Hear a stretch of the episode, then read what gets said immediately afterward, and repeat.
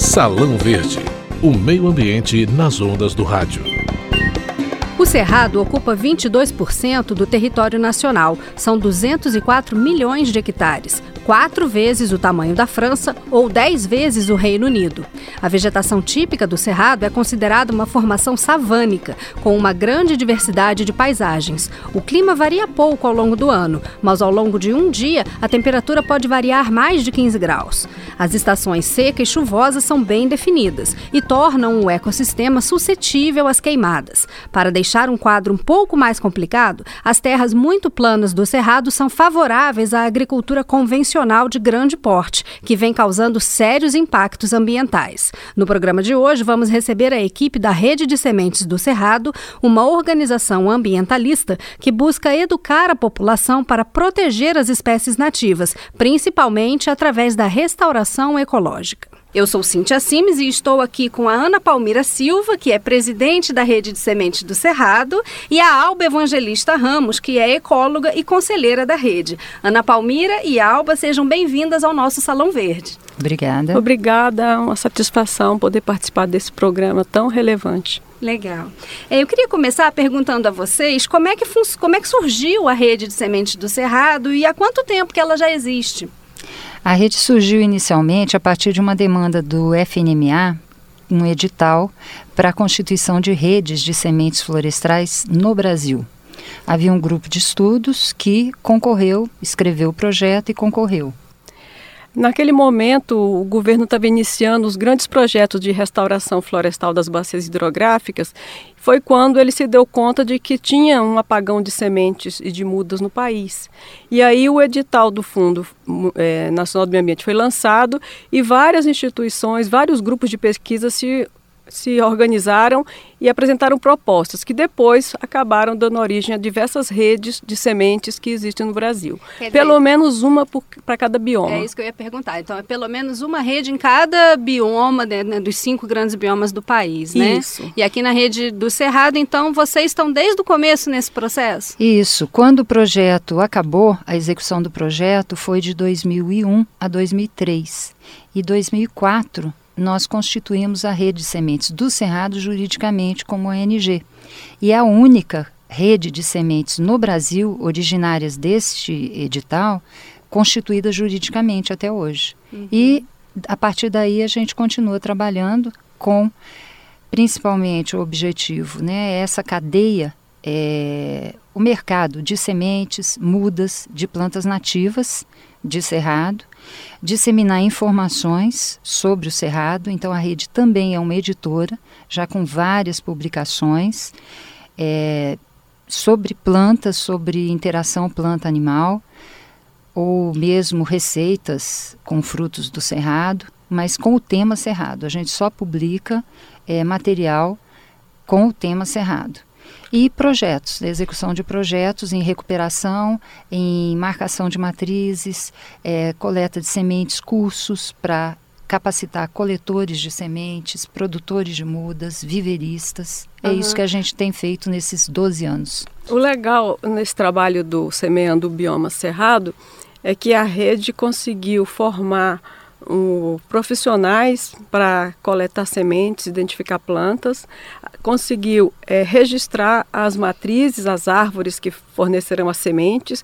Aí as sementes poderão ser comercializadas com segurança com relação à identificação correta, botanicamente falando.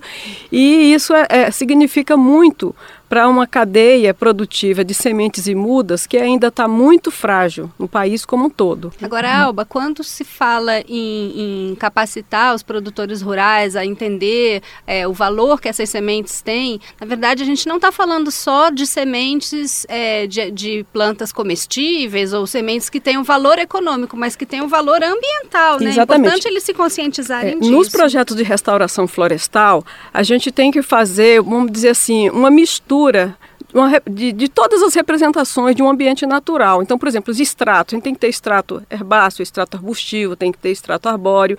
Isso é importante, porque se você vai restaurar um ambiente, você tem que oferecer essas, essas oportunidades é, para que haja um processo de, de, sucessão ecológica que leve a alguma coisa próxima do que era originalmente, né? Vocês têm trabalhado também com educação ambiental para edu é, professores e escolas? É, como é que funciona a parceria de vocês com as áreas de preservação é, oficiais, né, parques estaduais, enfim?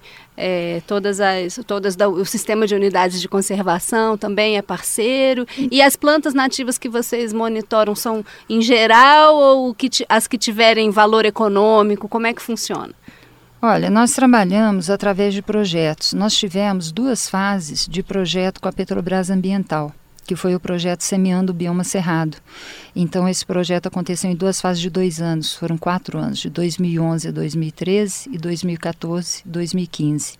Esse projeto ele teve uma abrangência muito grande e muitos cursos e interação com escolas, muito, muitas atividades de educação ambiental. Então, dentro do projeto, toda é, atividade que foi feita com produtores rurais, e aí, com as escolas que estavam associadas naqueles locais, foram feitos é, trabalhos de educação ambiental especificamente dentro das escolas. Teve uma parceria também com a Escola da Natureza, aqui no DF, e cursos e encontros de educadores ambientais no DF. Foram dois encontros e uma publicação que é Educando pelas Trilhas do Cerrado, que ela está sendo utilizada nas escolas como material didático. Entendi. É, Ana Palmira, você assumiu como presidente há pouco tempo, né? Embora você esteja envolvida um nesses projetos há muito tempo. Então, como é que é a perspectiva agora para o trabalho da rede daqui para o fim do ano, para a Semana do Cerrado e até os próximos projetos que vocês pretendem desenvolver para o ano que vem? Ah, eu participo da rede Sementes do Cerrado desde a criação e eu participei da diretoria na primeira gestão Continuei participando como conselheira e agora assumi como presidente tem um mês. Nós estamos numa fase de transição, mas estamos é, aqui no DF nós participamos de fóruns de discussão como Aliança Cerrado. Então as atividades da Aliança para a Semana do Cerrado, a virada do Cerrado, nós vamos participar, já estamos participando inclusive do planejamento. E e também é, nós participamos do Comitê de Bacia do Paranoá, do Lago Paranoá. Então, é, a gente tem participado, é, tem dado sugestões e participado de planejamento de ações dentro desses fóruns e fora deles através de projetos. Uhum. E como é a questão dos recursos da rede? A rede se mantém com recursos de parcerias? Ela então, tem doações? A, na, a, rede se mantém com recursos de venda de livros. Uhum. Essas publicações que a gente edita são vendidas, estão à disposição para venda no nosso site. Qual o site, por favor? É www.rsc.org.br. Uhum. E nós sobrevivemos a partir dos projetos, uhum. né? E de doações também. E doações também, que nós somos uma associação, então nós temos associados contribuintes, que uhum. são os associados mantenedores da rede, que pagam uma anuidade e recebem desconto nas publicações, para a compra das publicações, tem prioridade na execução de trabalhos. Uhum.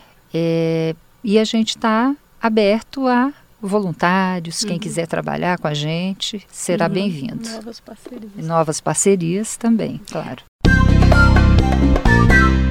Este é o Salão Verde, o programa sobre meio ambiente e sustentabilidade da Rádio Câmara. No programa de hoje, estamos debatendo a influência do fogo no Cerrado, o segundo maior ecossistema do país. Eu queria agora perguntar um pouquinho para vocês, acho que mais para você, Alba, que eu vi que o seu mestrado e doutorado são na área de ecologia do fogo, é, para que os nossos ouvintes compreendam um pouco mais é, o que, quais são os prós e contras do fogo no Cerrado, porque o fogo não é só ruim, ele também tem uma função é, ecológica, né? Então explica um pouquinho para a é, gente verdade, a gente é, olha o fogo e a gente já, já fica com receio, né? Mas você pensa assim em termos de tempo geológico, que a vegetação do cerrado ela está evoluindo junto com o fogo há 65 milhões de anos, é tempo a beça para você ter algumas características é, desenvolvidas de proteção contra as queimadas. Então, se você olha para o cerrado, muitas espécies têm casca grossa, uhum. tem estruturas para proteger a, a gema que vai dar origem a uma folha, a um ramo novo, tem folhas duras. Então, a própria flora ela já apresenta uma série de adaptações para resistir àquele ambiente tanto é, pobre em nutrientes, porque o cerrado é característico de solos pobres com alumínio. Alumínio é Uhum. muito tóxico para as plantas, né? Para a maioria das plantas, mas no cerrado elas toleram, elas convivem com isso, exatamente por causa dessa adaptação. A gente tem, é, é, quando você pensa na questão da reprodução, aí a gente acha que poderia ter maiores impactos. Por exemplo, no passado, tem alguns estudos que foram feitos na área de paleoecologia, ou seja, estudando é, pólen que estava depositado no fundo de um lago. Aí você consegue caracterizar aquela vegetação daquela época estudando esses pólens. Então, o que, que você vê? Junto com o pólen, você vê também carvão. Então, você observa que há, é, os- esses estudos que existem estão mostrando que o carvão ele acontecia numa época que aquelas plantas que estavam lá eram plantas de ambiente úmido. Então, possivelmente, aquele fogo que ocorreu no passado, ele estava associado à época de clima mais úmido, como consequência de um raio que caiu, queimou a vegetação, causou um impacto menor e eh, não interferiu, por exemplo, no processo de reprodução. Porque no Cerrado a gente tem eh, floração o ano inteiro, mas tem duas concentrações principais, um- uma menor em maio e uma maior em setembro. Uhum. Mas tem algumas plantas que mantêm a semente dentro do fruto. E elas conseguem, depois da passagem do fogo, porque o fogo no cerrado, ele é caracteristicamente um fogo rápido. Uhum. Então, a exposição da planta àquele fogo é um tempo menor do que em outros tipos de ambientes. Por exemplo, em matas o fogo é mais lento, então o dano é mais severo. Entendi. No cerrado não, ele passa mais rápido, queima rápido, mas não- a temperatura pode chegar é, em níveis muito altos, até 600, 700 graus, né? Mas pelo fato de ser rápido, o impacto não é muito grande, né? Então a gente tem, é, é, vamos dizer assim, muita sobrevivência, mas com perdas estruturais significativas, de folhas, de galhos, de tronco, de, de flores, de frutos, né? Agora, por outro lado, tem umas plantas que estão dispersando semente nessa época, principalmente no extrato rasteiro, que podem se beneficiar desse fogo. Porque quando o fogo passa e limpa o extrato rasteiro, aquele fruto, que geralmente é um fruto lenhoso, ele aquece, seca e abre. E libera sementes. É isso que chama quebra de dormência, é isso? Ainda não. Isso Ah. aí é só a questão da abertura do fruto. A quebra. Uhum. de dormência são sementes. A dormência é de semente. A, se- a dormência, a semente desenvolve para se proteger de ambientes severos. Por exemplo, o solo muito ácido, entendeu? Ou, ou situações de falta de água, Muito seco. muito seco. Aí o que, que acontece? Para algumas plantas, quando o fogo passa, aquece um pouquinho, ele libera aquela dormência. O, a casca pode ser levemente queimada e o embrião pode sair e buscar eh, umidade para se embeber e, e germinar. Então tem várias eh, várias respostas, né? Que a- Sim. a, As- a, a as vegetação plantas, é. criou estratégias, né, para conviver com esse ambiente Agora, assim, seco. de uma maneira geral, isso tudo depende, por exemplo, do tipo de cerrado. Uhum. São vários tipos de cerrado, Sim. Uhum. né? O cerrado não é um só. Você tem o cerradão, tem o, cerrado é, senso estrito, tem o, o campo sujo, tem Os o campo campos. limpo, os campos todos. Cada um tem uma flora característica predominante. Então, os impactos são diferentes, Uhum. né? Alguns, os, os ambientes mais abertos podem se beneficiar um pouco mais com a, Uhum. com a, a, por exemplo, a quebra de, de a abertura dos frutos, né? Ou Uhum. talvez a quebra de dormência. Mas, por exemplo, quando você chega em ambientes mais fechados, o dano pode ser maior. Porque, é, principalmente naquelas regiões de transição para as matas de galeria, Uhum. quando o fogo entra nas matas de galeria, que é um ambiente totalmente sem adaptação ao fogo.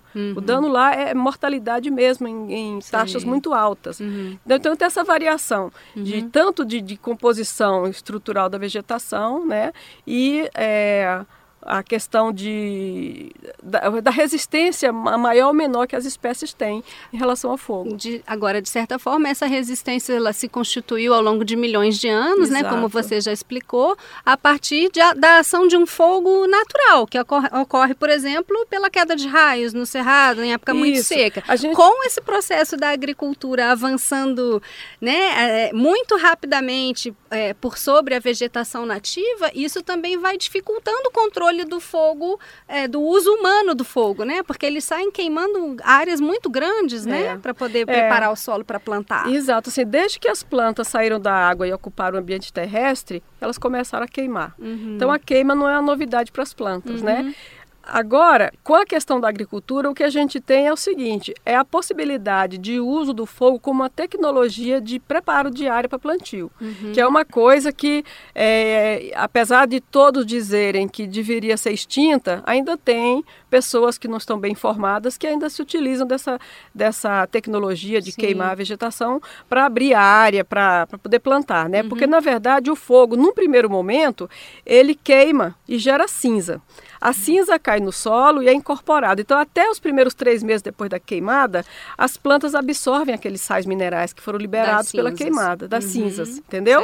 Mas depois disso, o solo volta ao, ao estágio anterior. Uhum. Não tem mais fertilidade. Quando o fogo passa numa área, por exemplo, tem uns estudos que mostram que aquele aquele carvão, aquela cinza que está depositada ali, muda completamente o microclima no solo. Uhum. Porque aumenta a superfície escura, então vai absorver mais radiação.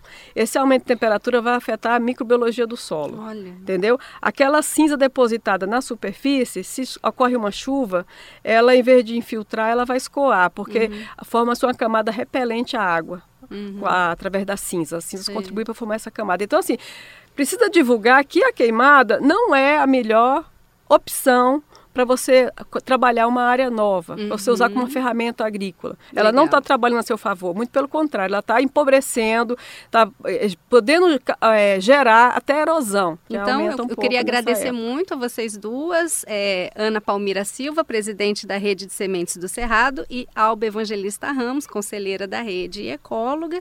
Queria agradecer a presença de vocês duas e lembrar aos nossos ouvintes que o próximo programa vai ter o tema específico do desmatamento. A gente vai conversar com um especialista especialistas da região amazônica sobre o problema que a gente tem a ver com as queimadas, que a gente falou um pouco aqui hoje, mas a gente vai estar se referindo a outro bioma, região amazônica, e aí vamos discutir como é que está funcionando esse avanço também, tanto da agricultura quanto da exploração madeireira, desmatando é, a nossa floresta. Muito obrigada pela participação de vocês e até a próxima. Obrigada pelo convite. Obrigada pelo convite. Salão Verde, o meio ambiente nas ondas do rádio. Apresentação: Cíntia Sims.